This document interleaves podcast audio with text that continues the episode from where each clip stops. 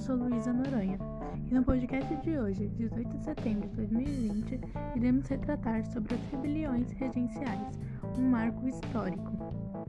O período regencial ficou marcado pela ocorrência das chamadas rebeliões regenciais, ou revoltas regenciais, que foram uma série de movimentos espalhados pelo Brasil e que ocorreram num período de nove anos. Quase todas essas revoltas ocorreram devido à insatisfação das elites regionais e da classe média urbana com a centralização do poder, as dificuldades econômicas e o aumento dos impostos. Entre as revoltas que não houveram as elites e a classe média estão as revoltas de escravos. Entre elas podemos citar as revoltas das Carrancas, que ocorreu em Minas Gerais, a revolta dos Males em Salvador, que durou apenas três horas, e a revolta de Manuel Congo, no Rio de Janeiro. Entre as principais rebeliões regenciais, temos em primeiro lugar a Balaiada, que ocorreu no Maranhão entre 1838 e 1841. A revolta ocorreu devido à crise na produção agoldeira.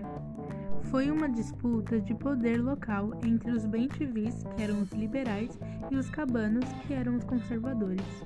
Em segundo, temos a cabanagem, que ocorreu na província do Grão-Pará entre 1835 e 1840 os paraenses desejavam escolher os próprios governantes locais. Especificando, ela ocorreu devido ao abandono por parte do governo imperial e das reivindicações de representação política investimentos socioeconômicos da província. Em terceiro, temos a Sabinada, que aconteceu na Bahia entre 1837 e 1838.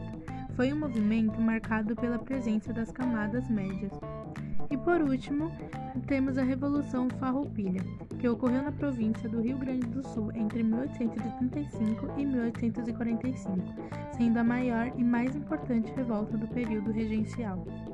Ela foi uma revolução contra o governo imperial. E esse foi o nosso podcast de hoje.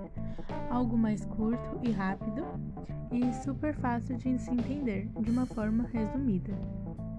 Um beijo e até a próxima!